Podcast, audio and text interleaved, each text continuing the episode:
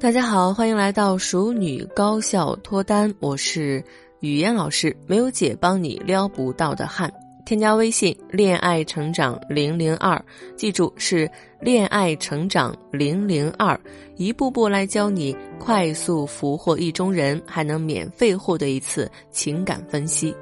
我在留言区里面看到一位朋友的留言啊。这位朋友说，他经常会遇见一类男生，有的时候是网络认识的，也没见过几面，感觉对方主要就是通过朋友圈去了解的你，然后就决定要追你，没几天就一口一个小宝贝儿、小笨蛋、小可爱那种，急哄哄的就要告白确定关系。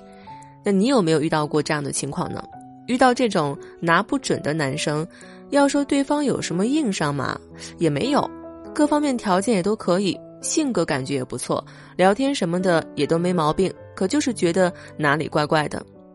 其实这个感觉怪怪的问题就出在了认识没几天就告白这上面，因为两个人从认识几天感觉不错到下一步，那应该是深入了解这个人之后做出判断，最后才到是否确认关系这一步。所以认识没几天就告白，想要确认关系。这中间缺失的重要一个环节就是了解判断。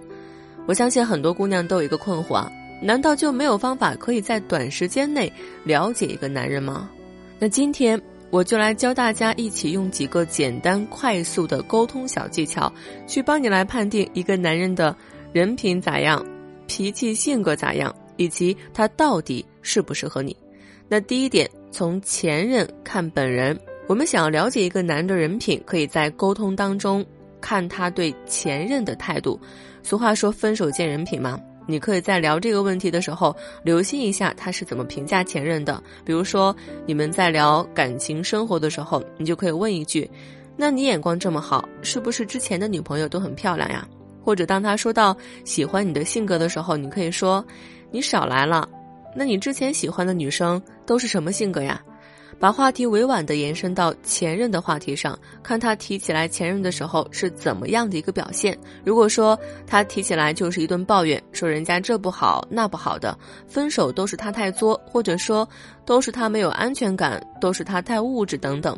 多半这个男人是一个很喜欢外归因的人，也就是说他喜欢把问题归罪到对方身上，更多会盯着别人身上的问题，很少从自己身上找问题。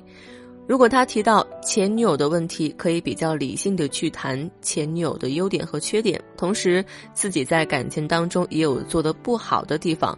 或者说过去虽有遗憾，不过已经过去了。能这样去评价问题的一个男人，往往是比较成熟，处理问题也比较理性，不会很偏激。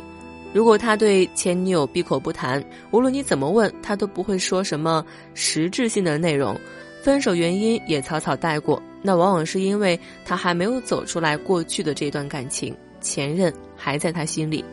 那以上呢，只是举几个常见的例子啊。现实当中，我们的感情问题，比如你们发生矛盾，到底是不是因为前任？还是因为男人本身的性格问题，我们还需要特殊情况特殊分析。如果你对你自己的男友或者是感情问题拿不准，可以先添加微信“恋爱成长零零二”，记住是“恋爱成长零零二”，我们来针对性的了解你的问题在哪里，造成你困扰的根本原因是什么，从而针对性的来帮助你解决你的问题，给到你最合理也最高效的沟通方案。那其次，我们再看什么呢？是从朋友看本人，想要判断他的性格，那可以看看他在聊起自己的朋友、家人是什么样的。正所谓物以类聚，人以群分，性格上有共性的人才会聚到一起。这一点在心理学上也是能解释得通的。那你就可以看一下这个男人是怎么评价他的朋友，或者是他怎么跟你转述一些朋友的八卦的。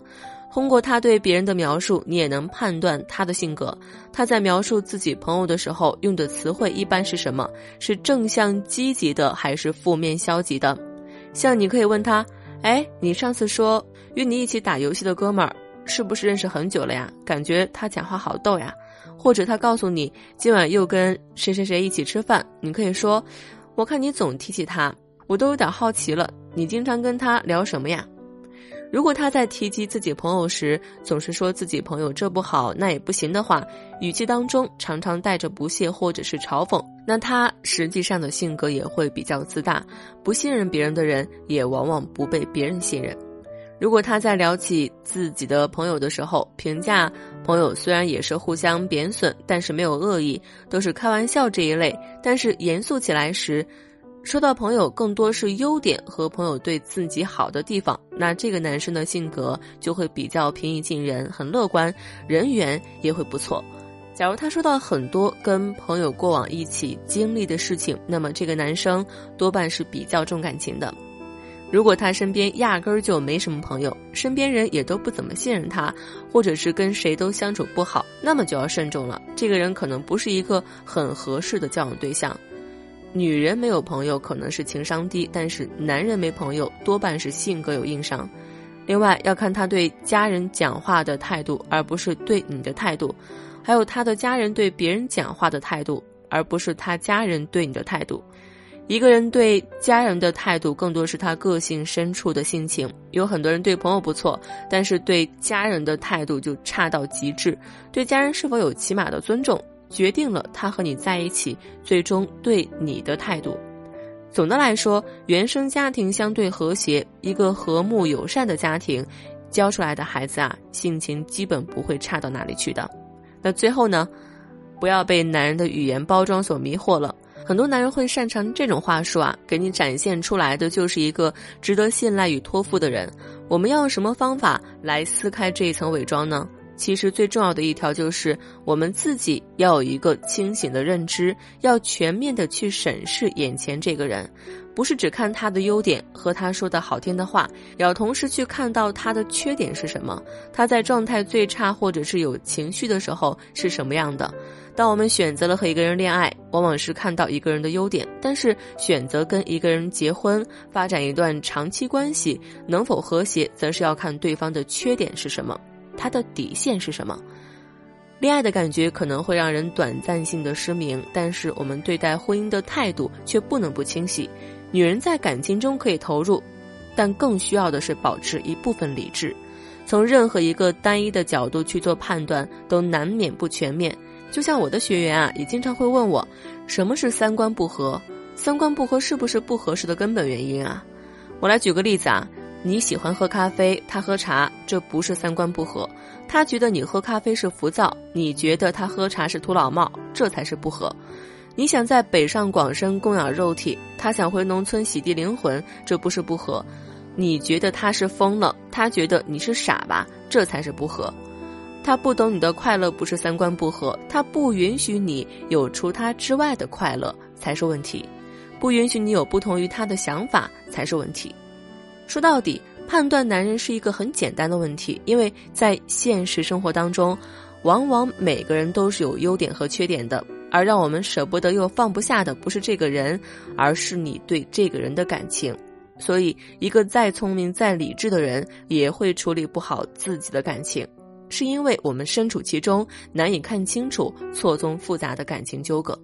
添加微信“恋爱成长零零二”。记住是恋爱成长零零二，找到我，我来帮你梳理清楚你对他的感情，也解决你的情感困扰。